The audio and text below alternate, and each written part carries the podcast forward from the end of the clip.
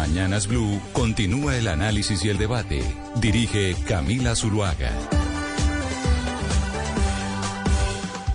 A las 12 del día, 16 minutos, nos volvemos a conectar con ustedes en la edición central de Mañanas Blue. Desde ya prendemos nuestras cámaras. Ustedes ingresan ingresan a Blue Radio en vivo en YouTube y ya pueden empezar a, verse con nosotros. Igualmente, también, si prefieren eh, Facebook, también estamos en Facebook Live en la cuenta de Blue Radio Colombia. Y todas las noches en Noticias Caracol Ahora, el primer canal digital de noticias en nuestro país. Hoy queremos hablar con el ex senador Gustavo Bolívar que lo hemos invitado porque acaba de llegar de Europa, en donde estuvo en una gira por varias eh, ciudades y anunció a través de su cuenta de Twitter y demás que llegaba a apoyar esta manifestación del 14 de febrero que está convocando el eh, gobierno nacional para apoyar las reformas que están presentando en el Congreso de la República. Ex senador Gustavo Bolívar, bienvenido, gracias por estar con nosotros. ¿Cómo le fue en el periplo por Europa? Hola Camila y compañeros de la mesa, de oyentes. Muy bien, un viaje muy constructivo, de mucho aprendizaje, muy, muy bueno. Y entonces, ¿usted estuvo haciendo qué? O sea, en, esa, en esa gira por Europa estuvo reuniéndose con, eh, con varios gobiernos de ciudades o qué es lo que estaba haciendo, porque entiendo que usted estaba pues aprendiendo de urbanismo y demás y de lo que se estaba haciendo en Europa en, eh, en las grandes ciudades. Bueno, mira, eh, transparentemente pues hay una posibilidad de que yo, sea candidato del pacto histórico a la alcaldía. Y eso supone un, reto muy grande, muy responsable además, y, una preparación. Entonces, eh, quise ir aprovechando unos contactos que tengo allá de amigos colombianos que le que trabajan en esos gobiernos, okay. hacer una agenda con expertos en movilidad, en urbanismo, en, también en medio ambiente, etcétera. Y bueno, hice una agenda muy grande. Yo tuve más de 25 reuniones entre París y Londres, otro para acá en Nueva York. Yo estoy en el centro de Miami, no he llegado a Colombia aún. Y, y aprendiendo, recogiendo experiencias de cómo han hecho esas ciudades para controlar el tráfico, que es una de las grandes preocupaciones, no solamente por la pérdida que tiene la gente de tiempo para trasladarse a sus lugares de trabajo, de estudio, sino también por el medio ambiente.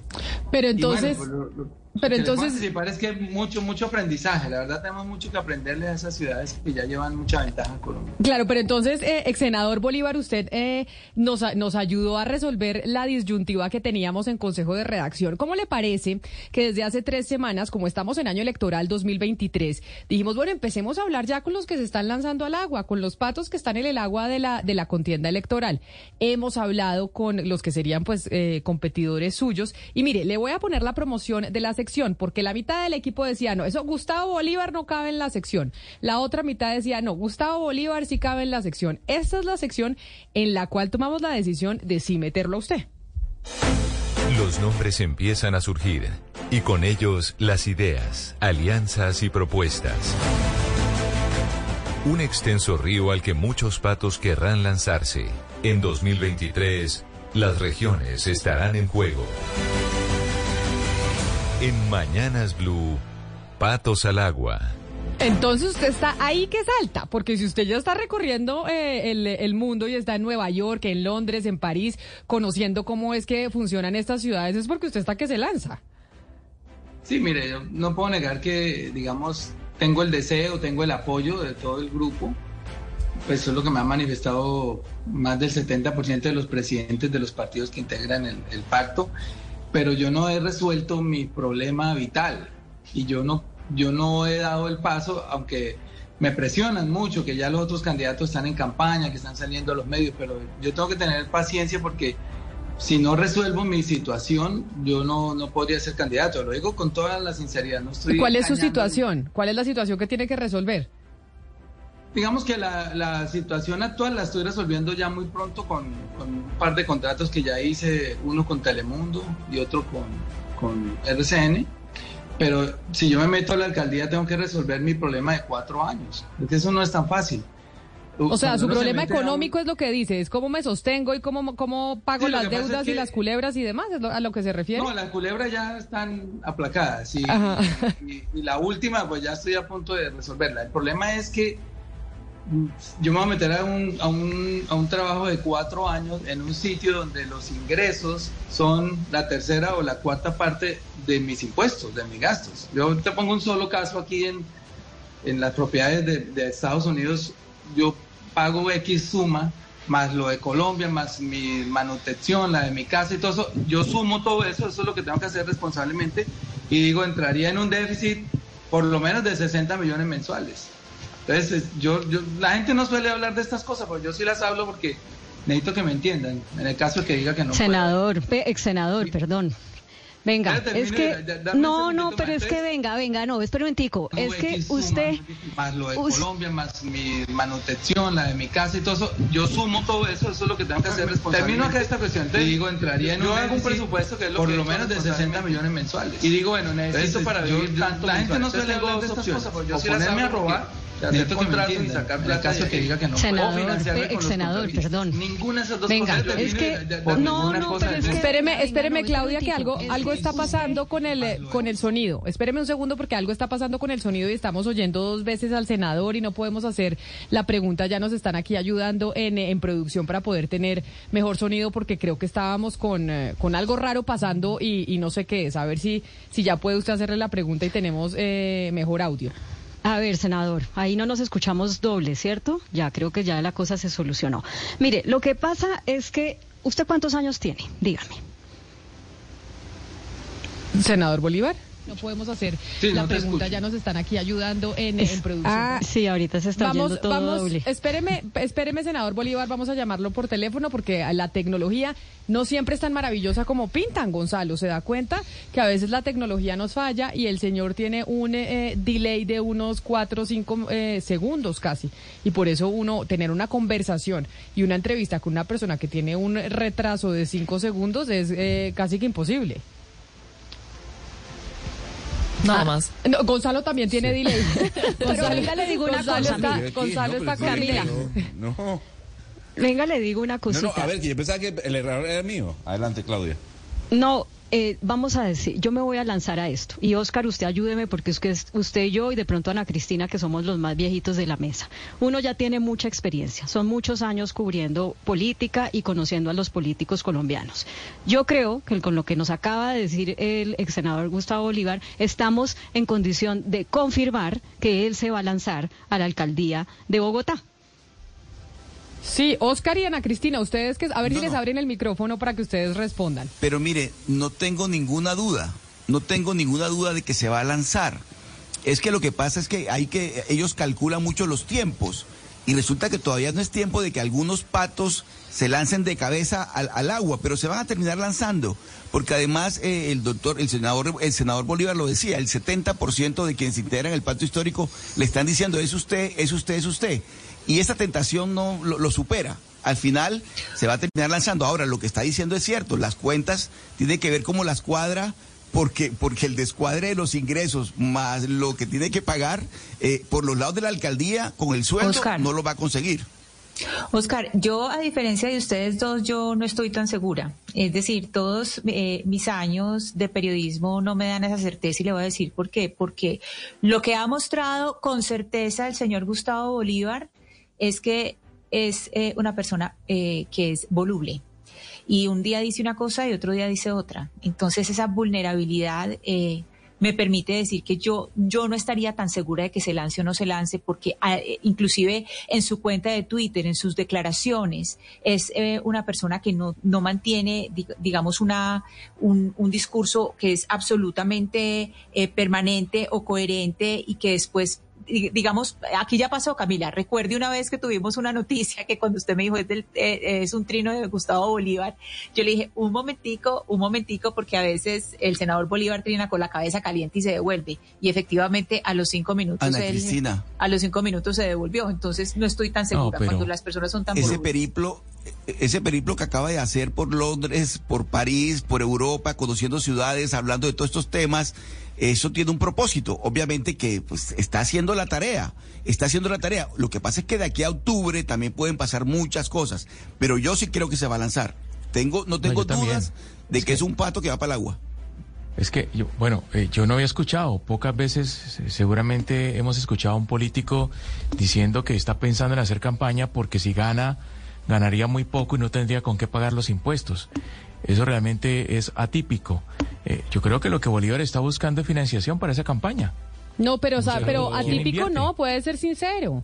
es que puede tener usted una cantidad de propiedades y, los, y, los prediales, pues porque muchos políticos para poder estar ahí siendo políticos con el sueldo no les da la plata, entonces roban. les da la plata, claro. Pero es que, Hugo Mario, y yo creo que yo sí agradezco que sea sincero y lo está diciendo porque lo le decía, no, es que imagínese con 30 millones cómo no va a vivir. Lo que pasa es que cuando usted tiene mucho patrimonio, casas, como él no las ha mostrado, empresas, todo eso tiene que usted sostenerlo. El predial, eh, pagar eh, una nómina de tal, y usted con 30 millones a lo mejor no le alcanza. Sí, el senador, el ex senador Gustavo Bolívar no es un pobre viejecito y recordemos que cuando él empezó en política dijo que él no iba a, que él iba a donar una parte de su salario y después nos dijo que no que estaba quebrado y entonces que tenía que volver a hacer eh, contratos de televisión. Pero pero él mismo nos está diciendo eso ya se me está solucionando con un par de contratos y aquí lo que es claro es que está manejando los tiempos para poder lanzar, pues anunciar formalmente el lanzamiento eh, cuando le parezca estratégico hacerlo. Ahora me gustaría saber, él dice el 70% de la gente eh, me está diciendo, la gente del polo, me está, de, perdón, del pacto me está diciendo que, es, que sea yo, pero aquí tuvimos a Guillermo Alfonso Jaramillo también diciendo que la gente le estaba diciendo que era él. Entonces aquí lo importante es saber cómo se van a disputar esa candidatura entre Holman Morris, Guillermo Alfonso Jaramillo y Gustavo Bolívar.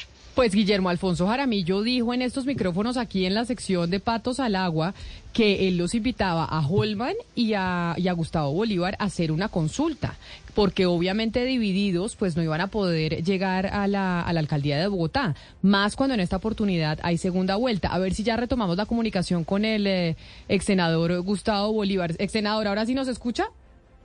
Sí, ahora, ahora estoy escuchando bien. Y nosotros a usted perfectamente. Claudia le estaba preguntando que usted cuántos años tiene. Yo tengo 57 años ya ahorita en julio. imagínese, imagínese, y aunque usted ha dedicado su mayor parte en medios de comunicación a la parte de hacer novelas, libretos y demás, pues ha estado en este medio y usted sabe cómo son esas cosas. Por eso yo les preguntaba a mis compañeros más mayorcitos de la mesa si esto, si para ellos era como para mí lo es, una confirmación, su declaración de hace un rato, de que usted sí se va a lanzar. ¿Por qué no se lanza al agua de una vez y, deja de jugar a los tiempos políticos? Sea claro. Bueno, mire, voy a ser muy claro. Si no logro recoger el dinero, yo, yo tengo como, digamos, yo tengo un problema de liquidez, lo vengo sosteniendo hace rato y, y mis gastos son muy altos para estar en la política sin robar. Eso es totalmente claro. Si uno está haciendo negocio y presentando a quien por un lobby y que le den una comisión por esto, eso, eso no, hay, no hay problema. Uno puede seguir aquí del arco y enriquecerse más todavía. Mi problema es que yo, yo ya hice mis cuentas y en cuatro años no me vayan a armar, yo necesito cuatro mil millones de pesos. O sea, mil millones anuales, porque solamente el impuesto, de, la misma... El impuesto predial. yo ayudé a aprobar, Sí, no, los prediales, el impuesto de patrimonio, bueno, todos los impuestos a mí me suman al año más o menos 800 millones de pesos. Entonces, yo tengo que pagar eso.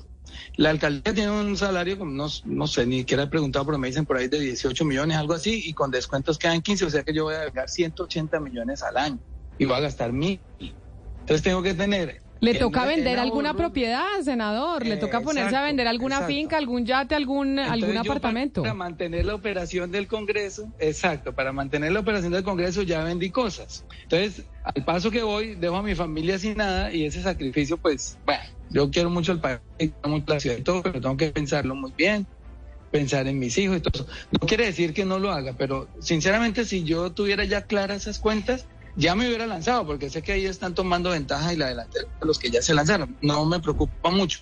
Lo que sí me preocupa es ser responsable y saber que ustedes y los auditores sepan que yo no voy a llegar allá a financiarme con el erario ni con los contratistas, porque les quiero decir que en las reuniones donde he anunciado esto me dicen, no, ya tenemos quien le pone ya esa plata o hacen una vaca acá entre varios y voy a mirar y son contratistas y yo eso tampoco lo voy a hacer, o sea, llegaron allá empeñados entregarle los contratos de la ciudad a las personas que lo financian a uno es, es lo que la, contra lo que yo he luchado siempre. Entonces, sin cañar, de verdad todavía no soy candidato sí quiero y, tengo la oferta y para eso renuncié y todo, pero tengo que ser responsable con, con mis cosas, pues. Eh, senador, ex senador, no puedo dejar de decirle todavía senador, pero es que usted ha dicho acá como dos o tres veces que es que usted tiene que organizar sus finanzas porque no quiere llegar allá a robar. Y perdóneme, pero también me parece que ese es una eh, un señalamiento indirecto a muchos de sus excompañeros en el Congreso, que son gente sin dinero, incluso muchos en, eh, del, pacto histórico, y que es como decirles, ustedes eh, llegaron allá a robar porque no tienen plata. ¿Cómo así? No, es un caso, es que si yo no tuviera hoy nada, yo sí me metería, porque con ese sueldo vivo feliz. Que el problema es que cuando yo entro a la política tengo unas propiedades, tengo unas, unas responsabilidades y unos impuestos muy altos y eso no los tienen mis compañeros. Por eso tuve esa en la bancada mucha gente que no tiene dinero, no tiene propiedades, no viven felices con ese sueldo, un sueldo muy bueno realmente. Pero el caso mío es contrario porque yo venía de una es que no, no, no, no sé cómo hacer para no sonar prepotente, pero vengo de unos ingresos muy altos que me, me, han, metido en unos, una dinámica de gastos también muy alta, ¿no? Entonces tengo que deshacerme de todas esas cosas o ver qué hago con eso para poder también tener una carga impositiva mucho más baja, pero, que no la tienen mis compañeros. Bueno, pero entonces vamos a hacer de cuenta que sí se va a lanzar. vamos a dejar, como dicen los economistas. Y pagas su predial y todo, pero de Alcántara, forado. Claro, pero entonces vamos a hacer, vamos a, como dicen los economistas, ceteris paribus, toda esa variable la vamos a dejar constante. Vamos a decir que usted ya solucionó, que ya solucionó el tema y entonces sí se va a lanzar. Y entonces empecemos a hablar de Bogotá y empecemos a hablar de la, campaña. Acá tuvimos a Guillermo Alfonso Jaramillo, que ya se lanzó al agua en esta misma sección y dijo, yo invito a Holman Morris y a Gustavo Bolívar a que hagamos una consulta en marzo que además eh, en marzo o mayo, creo que es mayo, que se hacen eh, las consultas, según ha dicho la registraduría, para que la gente vote y decida quién de los tres debe ser el candidato del pacto histórico a la alcaldía de Bogotá. ¿Usted se le mediría hacer una consulta en mayo con ellos dos? Sí, claro, claro, pero también incluiría, tengo entendido que ahí, el, no sé si la concejal Heidi también la escuché que tenía como intenciones de lanzarse. Ojalá aparecieran más mujeres, pero por ahora sé que ella también. Las personas que quieran, obviamente la, legitimidad nace de esa consulta. O sea, consulta va a haber del progresismo. Consulta con usted o sin usted. En mayo vamos a tener consulta. Y va a ser esto como una elección casi que presidencial para la alcaldía de Bogotá. En mayo tendremos elección. Correcto. Ah, vea usted, Ana Cristina. Usted va a ver que esta, este año va a ser electoral como el año pasado. Y vamos a tener elecciones en mayo ah. y, y, y después vamos a tener en octubre primera y segunda vuelta en Bogotá, si es que tenemos la segunda vuelta. Pero ustedes están capital, Camila, y creo que nosotros en Medellín vamos a tener más candidatos que ustedes. Ustedes están capital, pero ustedes pueden también tener consulta. Ustedes pueden tener allá en Medellín consulta, igual que va a haber en Bogotá. Entonces eso ya es un hecho. El pacto histórico y el progresismo se va a hacer consulta porque además eso les ayuda a la campaña y a darle fuerza al candidato que salga. Sí, así es, Camila. El instructivo, el instructivo que sacó el pacto histórico, hay un instructivo que salió ayer antier, dice que consulta donde no haya consenso. Consulta donde no haya consenso. Sí, ¿Y exacto. Va a haber ciudades donde seguramente los candidatos se pongan de acuerdo y ahí en ese caso no habría consulta. Lo tiene que ser con la voluntad expresa de todos los candidatos. Y en si no, hay consulta. Donde, pero entonces ahí vámonos a, una pregunta, ya que usted dice que sacaron ayer un instructivo del pacto histórico. Ahí en esas ciudades, porque pasa mucho en, en región y sobre todo en estas elecciones, que terminan haciendo alianzas candidatos con el Partido Conservador y entonces con Cambio Radical y los liberales. Y eso allá todo es una mezcolanza que no se sabe eh, cuál es realmente la, eh, la directriz ideológica del candidato. En la directriz del, pacto histórico, solo los partidos que están en el pacto, que estuvieron en esa lista al Congreso, son los que van a eh, estar en las elecciones regionales o ustedes van a hacer alianzas con otras colectividades? Bueno, el instructivo es claro, decir que primero tiene que haber eh, descartar que no haya un candidato fuerte del pacto histórico para admitir otras colectividades. Y las dos que, se, que, que vienen ahí en el instructivo son el Partido Verde y el Partido Liberal no habla de otros. Entonces, por decirte algo, llegamos a un municipio X y ningún y hay un candidato más fuerte del Partido Verde que alguno nuestro, ahí se podría, digamos, hacer un consenso para apoyar ese candidato. Obviamente sobre acuerdos programáticos siempre. Senador. Pero no, espéreme, espéreme, eh, Sí, no, Sebastián. no. Pero entonces esto quiere decir que ustedes podrían llegar a hacer alianza con Simón Gaviria en Bogotá. Porque también, eh, Claudia, dentro de su lista está Simón Gaviria del Partido Liberal con intención para ser alcalde de la capital, ¿o no? Usted Sí. tiene ahí el No, rosario de candidatos. candidatos. Pero, Claro, Aquí en pero Bogotá no se da ese caso porque tenemos candidato y, y muy- y, digamos hay candidatos fuertes acá, entonces no se da el caso. pero y en segunda pero vuelta, segunda vuelta. Un y en segunda en vuelta si gana, si gana Simón eh, la, la primera vuelta sí se irían con, eh, con Simón Gaviria. En segunda vuelta pues ya depende quién sea el, el contrincante de, de Si de quiere, le hago la si encuesta es el de una pasa vez. a la segunda vuelta. Si es, si es, si es un uribista, obviamente vamos con Simón. Eso sí, el menos. único caso. Pero entonces hágale la, hágale la, lista de una caso. vez. Hágale la encuesta de una vez, Claudia. Es que yo no sé si usted sabe, eh, señor Gustavo Bolívar, pero a todos los patos que hemos tenido aquí para la alcaldía de Bogotá les hemos hecho una encuesta para preguntarles con quién harían alianzas en una eventual segunda vuelta. Entonces, eh, usted simplemente me dice, simplemente Ah, me dice sí o segunda, no. primera. Eh, no, pues si de una vez nos quiere decir si para primera hace alianzas, buenísimo. Entonces, Simón Gaviria ya No. nos dijo que en segunda sí, si no hay, si no pasa nadie, sí, sí, Mecho, o sea, con Simón Gaviria sí. Pues no me mata, pero digamos, por eso te digo que el condicionante es que, digamos, se está enfrentando a un Molano, por ejemplo. Bueno, Juan Daniel Oviedo, No. no. Eh, Rodrigo Lara,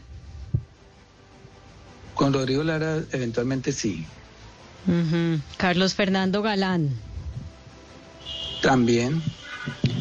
Diego Molano. No. Con él no.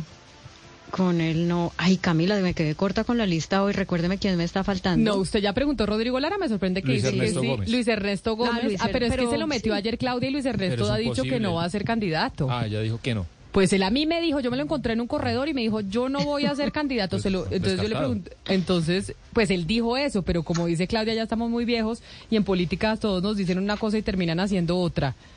Entonces son, eh, bueno, usted dijo que Vargas Lleras, usted había dicho ah, Claudia. sí, pero ya lo saqué porque eso se aguó, ¿sabe? No, ¿Sí? eso no.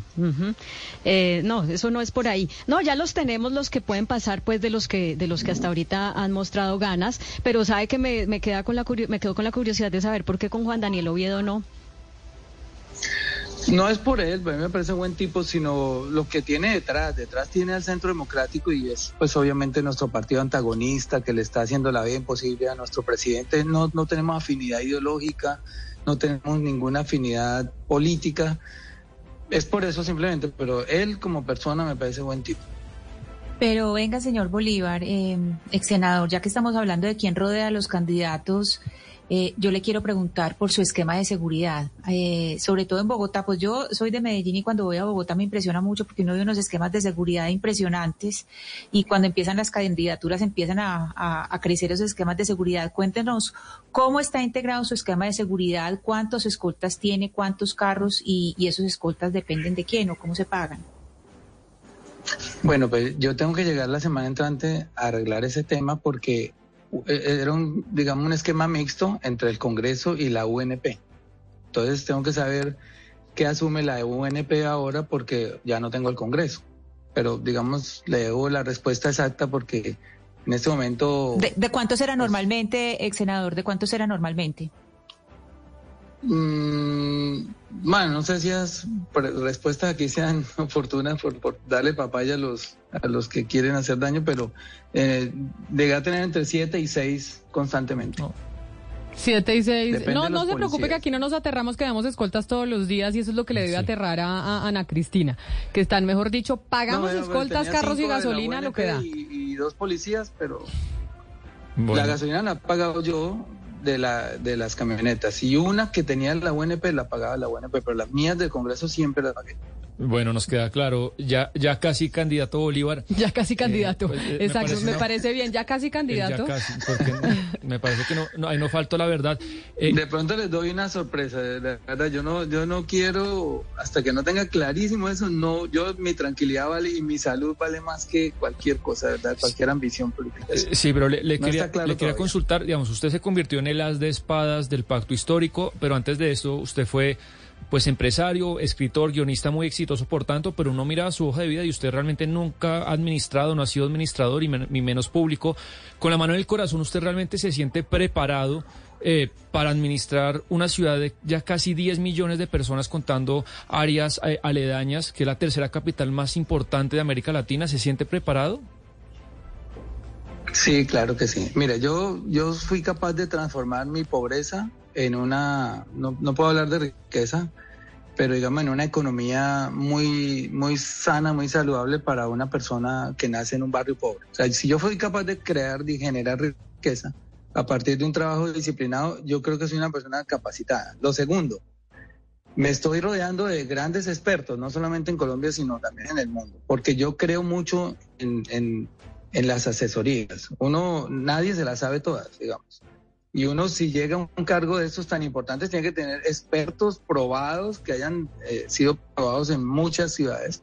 Y yo tendría mucho cuidado de rodearme muy bien para saber tener el consejo adecuado y sobre todo en la parte técnica en las decisiones que se tomen. Y ya tiene y ya tiene esa lista y por qué, por esa pregunta, porque una de las críticas que además lo hemos escuchado eh, de diferentes voces aquí en estos micrófonos a la actual administración del presidente Gustavo Petro es que precisamente se ha nombrado mucha gente que no tiene ni idea de lo que debe hacer, como por ejemplo el Instituto Colombiano de Bienestar Familiar, se ha hablado mucho de en instituciones eh, de salud en donde han sacado gente técnica y han nombrado gente política que no había estado en el sector, se habla del sector también por ejemplo de Minas, la ministra Irene Vélez, que no tiene mucha idea del sector. Usted ya sabe, por ejemplo, y va, y, va a nombrar gente en caso de que decida lanzarse, gente de verdad que sepa, o va a nombrar gente política cercana y que le ayudó. No, no. Yo creo mucho en, en las personas que tienen experiencia técnica. Eso sí, invaluable. Y eso sería, digamos, uno de los pilares fundamentales de una eventual candidatura. Es mostrarle a la ciudadanía con quienes, desde, desde antemano, uno, que no haya sorpresas que uno ya empieza a nombrar a la gente de una vez elegido, ¿no? Que la gente sepa, mire, movilidad voy a tener esta persona, en salud, en hacienda, etcétera. Que la gente sepa que uno está bien rodeado y que va a tener un consejo oportuno y uno por, y, un, consejo técnico veraz en el tiempo que uno lo necesite, porque si no, no, no creo que se pueda. Usted dice que en la directriz que les dieron del pacto histórico, ustedes van a poder hacer alianzas si no hay candidatos claramente o apoyar al candidato del Partido Liberal o del Partido Verde. Ayer, después de una garrotera que hubo la semana pasada, se reunieron en el pacto de lo que llamaron el pacto de la Orinoquía el eh, presidente Gustavo Petro y Claudia López para hablar eh, del metro. Y no faltan los que salen a decir, realmente ahí se pusieron de acuerdo porque se vienen las elecciones y porque saben que tienen que trabajar juntos porque, porque si no, no llegan al, eh, al Palacio eh, Liébano. ¿Usted estaría eh, dispuesto entonces eh, a trabajar con la gente de Claudia López para esta candidatura? ¿Y está dispuesto a seguir con la administración y con los postulados que ha tenido esa, esa, alcaldía de Claudia López? Mira, yo, yo sería muy mal candidato porque en esas cosas yo no soy un zaramero, digamos. Claudia me trató muy, muy mal durante el estallido. Llegó a decir que patrocinaba terroristas, lo dijo en medios públicos. Sabiendo que yo la necesito a ella para mi candidatura, si ella a mí no me pide disculpas, prescindo de esa ayuda, porque es que uno tiene que tener una dignidad. Yo no, ni patrocino terroristas, nunca lo he hecho y ella lo dijo en público. De hecho, me la encontré el 20 de julio en, la, sí, cuando se instaló el Congreso y me abrazó la Bolívar. Yo le dije, Claudia, pero si tú me has tratado muy mal, me dijo, tenemos que hablar. Y bueno, esa charla quedó pendiente. Y si mientras yo no tenga esa charla y ella me diga que yo no soy un terrorista, pues a mí no me interesa tener esa ayuda. Y si, si tengo que elegirme con hipocresía y tener, tender puentes con personas que no me quieren o que yo no quiero, pues a mí no me interesa, la verdad. Por eso yo, yo les he dicho a muchos, tengan cuidado conmigo porque yo no soy buen candidato. Yo soy muy franco, yo no tengo cálculos políticos, soy una persona auténtica y eso obviamente arrasa con, con muchas cosas, pero, eso también mi coherencia, que es un, un, patrimonio que tengo yo, es la coherencia y, y la mantendré hasta el final, gane o pierda en lo que me presente. Eso también es una estrategia de campaña, no crea, que eso también es una forma de edificar eh, un candidato. Estamos a las 12 y 45 del día, ya saben que estamos hablando con el ¿Cómo le dijo usted, Sebastián? Ya casi candidato. Ya casi candidato eh, Gustavo Bolívar. Estamos conectados a través de YouTube. Ahí ustedes pueden eh, ingresar a Blue Radio en vivo y ven al, eh, al, ya casi candidato Gustavo Bolívar. O también pueden estar en Facebook Live en la cuenta de Blue Radio en vivo con Claudia, el ya casi candidato. Entonces él dice, yo no voy a ser hipócrita y yo no me voy a sentar con Claudia porque ya a mí me trató muy mal. A no ser que ella le pida disculpas. Entonces, al numeral ya casi candidato, le quiero preguntar, si usted definitivamente no se lanza, porque ya nos advirtió que de pronto nos da una sorpresa, entre Holman Morris y Guillermo Alfonso Jaramillo, que son los otros dos aspirantes de su eh, partido o línea política, ¿a cuál de los dos apoyaría? Yo los quiero mucho juntos, pero también tengo palabra. Y antes de que Holman se lanzara, ya Guillermo Alfonso nos había dicho el año pasado que él se iba a lanzar y yo le prometí ayudarle. De hecho, el 31 de diciembre, cuando se presentó la renuncia, yo llamé, la primera persona que llamé fue a él decirle, hermano, siento mucho, eh, digamos, no cumplirle la palabra, pero tengo esta circunstancia, me están pidiendo esto, quiero que lo sepa. Y él nos dijo, no, pacto de caballeros, muy bien, muchas gracias, yo sigo mi... Le dije, perfecto, sigan su campaña. Si yo no me llego a lanzar, yo apoyaría desde luego a Guillermo Alfonso, que es un buen tipo, es un tipo también que ya tuvo una, una, una experiencia de administración en una ciudad intermedia. Eh, y es un hombre del pacto histórico. No porque no, no quisiera apoyar a Holman, sino porque es un pacto que yo hice con él hace mucho rato y se lo quisiera cumplir en caso que yo no fuera candidato. Y, en caso de que usted sea candidato, eh, ex senador Bolívar, ¿cuál sería la, la, base de, de, su campaña? Eh, los jóvenes de las barriadas, los que estuvieron eh, haciendo parte de los bloqueos eh, durante el paro nacional, los llamados primera línea, ellos estaría, ¿usted cree que contaría con ellos? Pues por supuesto, yo creo que ellos son los primeros que tienen que estar, en, esa sí sería la primera línea de gobierno, porque es que Bogotá hoy tiene dos problemas muy graves, que son la movilidad, que le hace perder mucho tiempo a las familias, a las personas, que generan una excesiva emisión de gases tóxicos, y la delincuencia. Si ustedes ven hoy, casi todos estos delincuentes que están azotando la ciudad son jóvenes pero no es porque uno quiera. Yo no quiero, yo no creo que alguien cuando está niño, cuando está pequeño, que tiene sueños, diga, uy, cuando yo quiera ser grande quiero ser atracador. Yo creo que nadie tiene en la cabeza eso. Pero, pero, una sociedad con unas desigualdades muy profundas y eso los va empujando hacia allá. No tienen estudio, no tienen educación, no tienen. Entonces yo creo que esta sería una alcaldía de muchas oportunidades para los jóvenes. Ex senador Bolívar. Bueno, usted ya nos acaba de decir, yo creo... acabar la, la, delincuencia. Por ahí es que se ataca la delincuencia. O lo, o lo segundo, coger como hicieron en esta alcaldía, a darles palo, a salir y bueno, perseguirlo, encarcelarlo. Yo creo que si uno, si uno es consciente, la sociedad necesita hoy que sus jóvenes estén estudiando, que se estén preparando. Yo les tendería la mano para que todos se pudieran preparar, ser alguien en la vida, educarse y tener la forma de, cumplir esos sueños que tenemos todos cuando estamos niños y jóvenes. Bueno, eh, Camila, puede tomar nota. Ya nos acaba de decir la frase en esta alcaldía. O sea, eso ya, ya lo dijo clarito en esta respuesta. En esta alcaldía, o sea que ya. Pero no terminé los puntos que me pidieron. Sí, pero, pero a ver, eh, ex senador, es que hay, pues con esta respuesta le tengo, le tengo una pregunta. es primero que usted habla como si la protesta fuera suya, como si quienes hubieran protestado son incondicionalmente suyos, que eso no lo sabemos. Si hay protestas, si a usted le llegan a tocar, si le llegaran a tocar protestas como las que le tocaron a Claudia López, ¿usted qué? ¿Les da cascos o cómo sale a solucionar el problema? Lo que está haciendo Petro. Usted ha visto que Petro ha recibido muchas protestas y no ha habido un solo herido en las protestas. Hay que escuchar a la gente. Primero que todo hay que mandar a alguien a negociar. Si puedo, voy solo, voy personalmente, perdón. Y, trato de escuchar a la gente, porque la gente no sale a protestar por deporte. La gente si tiene una molestia, si está funcionando mal algo dentro de su, eh, de su barrio, de su comunidad, pues sale y protesta. Entonces yo creo que lo primero es escuchar a la gente. Obviamente protestas habrá toda la vida en todos los gobiernos, en todo el mundo. Pero el, el, enfoque con que uno eh, resuelva esa protesta es lo que cambia.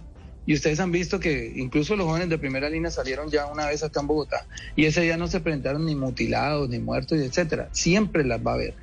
Yo no los conozco personalmente, yo las reuniones que hice fueron muy públicas, una en el Ministerio de Justicia, otra en el SENA, que les presenté al director para que les pudiera resolver algunos temas de educación y eso, pero yo nunca, digamos, he estado en el barrio con ellos, conociéndolo, etcétera.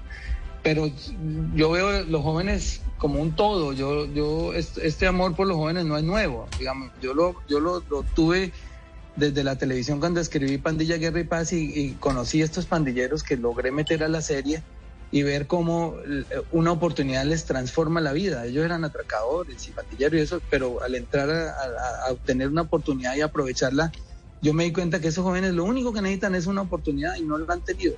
Yo se las daría sin lugar a dudas. Pero entonces, mire, ya casi candidato. Usted dice lo de Claudia López, lo de a quién apoyaría, lo de la primera línea, pero menciona que uno de los grandes problemas que tiene Bogotá, y es cierto porque salen todas las encuestas, es la movilidad. Y hoy nuevamente en medio de la campaña, que ya estamos arrancando, vuelve a ser noticia el metro de la ciudad. Usted dijo, yo me voy a rodear de gente técnica, porque yo creo que uno tiene que, estar rodeado de gente que sabe. Y pues los técnicos que nosotros hemos eh, entrevistado de todos eh, los colores, pues dicen, por ejemplo, que cambiar el contrato del metro de Bogotá, volverlo subterráneo, como quiere el presidente Gustavo Petro, pues no se puede hacer jurídicamente. El único que dice sí es el doctor eh, Escobar Gil. ¿No? Es eh, Escobar Gil o Gil Botero, yo siempre me confundo. Pero solo hay un concepto jurídico que le dice al presidente que sí, no le han preguntado ni siquiera al Consejo de Estado porque no a la sala de consulta porque el ministro Reyes dice que se demoran mucho. Entonces, usted en ese sentido, ¿cómo está su posición? ¿Usted está con el presidente Gustavo Petro que tiene que ser subterráneo sí o sí, a pesar de que ya llevamos 18% de las obras adelantadas y muchos juristas dicen que no se puede cambiar ese contrato? Bueno, mire, las posiciones son varias. Primero, lo que estamos pidiendo que soterreen, o sea, que, sea el tramo que sea subterráneo sea el de la Caracas. Porque es cierto que en varias ciudades del mundo hay metros elevados, pero a las afueras de las ciudades. Ningún metro elevado mm, pasa por el centro del corazón de una ciudad, salvo el de Medellín, y ustedes ya han visto las consecuencias en las fotos. Es una cicatriz que se le puede dejar a la ciudad por 200 años. Un metro elevado oscureciendo las partes bajas de la Caracas, sirviendo, como lo dijo el mismo Peñalosa en 2012 en varios tuits de orinal, de pegadero de afiches, etcétera. Y yo le sumo, digamos, de techo a los desplazados, a las personas que hoy no tienen hogar. Nosotros tenemos que hacer un metro subterráneo para liberar la parte eh, la superficie para jardines. Yo mostré hace poco un video de un, de un, del metro de Moscú, como, como en la parte de la superficie está, hay jardines, hay ciclovías, etcétera. Eso no es un embeleco. Y yo le agradezco a Petro que sea tan terco porque si no es por esa terquedad, vamos a hacer un mal, vamos a hacer en el siglo XXI un metro del siglo XIX. O sea, o sea que usted sí está en, o sea que, o sea que usted acompaña al presidente en esa terquedad, en que sí, o sea, por más de que jurídicamente pase lo que pase, eso tiene que ser subterráneo. Pero Camila, mira que hay maneras. Si yo cojo a los chinos, les digo, venga, hermano, hagan cuánto vale más hacer. Primero que todo, no les vamos a, eh, eh, el cambio de contrato no es por el mismo precio, ellos van a ganar más dinero. ¿Cuánto vale más hacerlo subterráneo ese tramo? Y a cambio se puede negociar, llevémoslo ya no hasta las 72, sino hasta las 100. Y entonces se les da por un lado y se les quita por el otro. Pero eso es una, negociación que yo creo que se puede hacer. Y pero, senador, discúlpeme que lo interrumpe. Sí. Pero, discúlpeme que lo interrumpe un momento porque usted usted acaba de decir algo que no es cierto. Usted acaba de decir que no hay ciudades en el mundo en donde un metro elevado pase por el centro de estas urbes. Y eso es falso. Le puedo decir, desde el metro de Nueva York, el metro de Chicago, el metro de París, el metro de Panamá, son metros que tienen una Ah, bueno, pero entonces ahora vamos a distinguir metros del siglo, para decir, el metro de Panamá se construyó, se construyó en el siglo XXI. Es que vuelvo a decir, a ver, claro, pero senador, están le, los metros le hago un ejemplo. De hecho, Nueva pero un momento, pero un momento, ex senador. Nueva York acaba de tomar ex senador, una de esas elevadas que pasaba por el centro y lo que hizo fue un parque lineal ahí. En el, en el, eh, las líneas pero, que pero decir, ex senador, están en Queens y en Brooklyn y las también las he recorrido. Pero ex senador, el, problema es, es que el problema es del año del siglo pasado. Es que el problema es decir que no hay metros elevados en los centros de las urbes. Hablemos de América Latina, metros del siglo XXI. El metro de República Dominicana es un metro elevado, el metro de Lima es un metro elevado, el metro de Panamá es un metro elevado, el metro de Medellín es un metro elevado, el metro de Brasilia es un metro elevado. Oiga, ¿cuál es el problema de hacer un metro elevado si todos estos, estos metros que son del siglo XXI se han hecho elevados? No, mire, el problema es que cuando yo tengo la oportunidad de pasar por, la avenida Caracas, ¿cierto? Y ver la experiencia de esos metros elevados. hay que ir a verlos. Ve, a Brooklyn, ve a Queens, ve a Medellín. O sea, no es que no se hagan, es que no se deben hacer. Por favor, si tenemos la posibilidad, todos los alcaldes antes de, Claudia eh, eh, Petro, bueno, estuvieron rogándole a los presidentes que les dieran el cheque del 70% del COMPES para poder hacer el metro. Claudia, a Claudia le estamos rogando que reciba la plata. Estamos diciendo, mire, aquí está el dinero, porque uno de los argumentos de Peñalosa para hacer el metro elevado que también era un argumento falso, era que era más barato. pero pero no es que le estén rogando para que le entreguen la plata, es que por eso le decía yo sobre la gente técnica, es que también muchos están asesorando a la, pero es que sabe qué es lo que pasa, senador Bolívar, que usted que se precia tanto y yo y yo le valoro eso de no ser corrupto, de que es sincero, pues hay una cantidad de gente que firmó un contrato de la empresa Metro de Bogotá, que pueden terminar presos si cambian ese contrato, porque esto no es decirle a los chinos, ay venga, como somos amigos, arreglemos el contrato. Este es un estado que finalmente tiene una normativa actividad que se pueden meter en un lío si se cambia.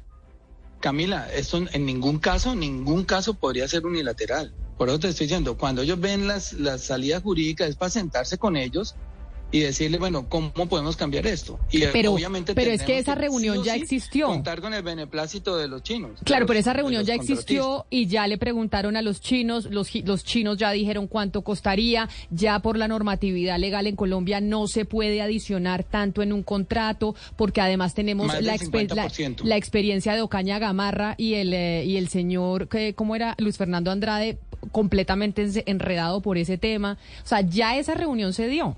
Ya la respuesta está. Pues mira, lo yo creo que están en la etapa en la que tienen que sentarse después de explorar esa mesa técnica que instalaron Claudia y Petro ayer. Y la mesa técnica le dirá cuáles son las salidas. Si no hay, pues obviamente no se puede. Ya, nos fuimos con metro elevado por 200 años sobre la Caracas y que la gente, el paisaje que dice Peñarosa que se ve desde los metros elevados, lo que va a ver son las cortinas de las casas y los apartamentos de los lados y punto. Y eso, eso va a ser por 200 años. Yo no creo que nosotros en un país pobre tengamos para tumbar un metro dentro de 10 o 20 años. Perdóneme interrumpirlo porque... de una vez? Entonces yo sí, celebro que estén sentados explorando esa posibilidad. De que Venga, lo interrumpo porque nos queda muy poquito tiempo y hay un tema que no podemos dejar de preguntarle. Usted denunció una red de trata de mujeres en el Congreso y lo hemos criticado mucho porque ni investigó, a pesar de sus habilidades como investigador, ni denunció formalmente a pesar de su poder como congresista. Pero yo no le voy a preguntar sobre eso porque usted ya eh, se ha referido a por qué no lo hizo. Pero a lo que voy a contraer esto a colación es a preguntarle por su situación como hombre, su situación personal, porque usted ha sido un hombre que gracias a esa trayectoria ha logrado, eh, eh, profesional, ha logrado eh, ser adinerado, tener influencia para que niñas jóvenes puedan ser contratadas como actrices, ser muy atractivo para niñas de su propio lugar de origen que pues ven ese emporio que usted ha construido. Mi pregunta es si usted ha tenido relaciones con mujeres mucho más jóvenes que usted que se hayan podido interesar en usted precisamente por esa, ese poder que usted tiene. Como eres más jóvenes, sí, pero que yo sea, que yo tenga un poder sobre ellas jamás. Yo eso lo tengo súper claro. Yo nunca podría, y ahí está mi UTL, han pasado no sé cuántas mujeres por ahí, 14, 15, y todos los lugares donde he estado, incluso la televisión, 20 años sin un solo escándalo. Si hay alguna mujer, una actriz, que yo siendo el libretista de su novela o el director de su novela, yo le haya insinuado siquiera, solo insinuado, la invito a que lo diga públicamente. Nunca, yo, yo tengo eso muy, muy, muy claro. Yo tengo los límites muy claros, además porque vivo en un país donde aquí eso sí es delicadísimo. Que una, una persona de, de, su oficina o del lugar donde uno trabaja no la puede ni siquiera tocar un hombro. Eso aquí es delito. Entonces yo esos, esos límites los conozco de sobra. Jamás en la vida lo haría ni lo he hecho. Entonces, en eso sí, por eso doy esta pelea. Yo no, imagina uno sin autoridad moral venirse a denunciar a los sinvergüenzas del Congreso que sí hacen eso y que es lo que estoy haciendo. Yo estoy tratando de convencer a, las víctimas que me han hecho las denuncias para que den la cara y algún día lo harán. Y se darán cuenta ustedes que no es como dijo Roy Barreras en la entrevista en semana, que allá no hay nada, que allá todo el mundo es limpio, que allá no pasa nada, no hay corruptos, no hay abusadores. Mentira. Es totalmente mentira. Allá sí hay abusadores y sí hay corruptos. Lo que pasa es que vaya, demuéstrelo. Claro. Eso es una cosa bien complicada. Pues esperamos y ojalá hablen esas mujeres, porque yo en eso sí estoy con usted, eh, ex senador, o ya casi candidato Gustavo Bolívar, que se necesita eh, de verdad que eso no siga pasando en el Congreso de la República y que se puedan tener eh, las pruebas. Lo que pasa es que en estos casos es bastante difícil. Pues estaremos pendientes de cuando se lan... Yo sé que usted tiene ya una pata en el agua, le falta la otra. Vamos a esperar a ver entonces eh, cuándo toma la decisión, pero sé que le toca para mayo para la consulta. Entonces, eh, mil gracias por haber estado con nosotros. Y, y- y lo vemos entonces el martes. Muchísimas gracias.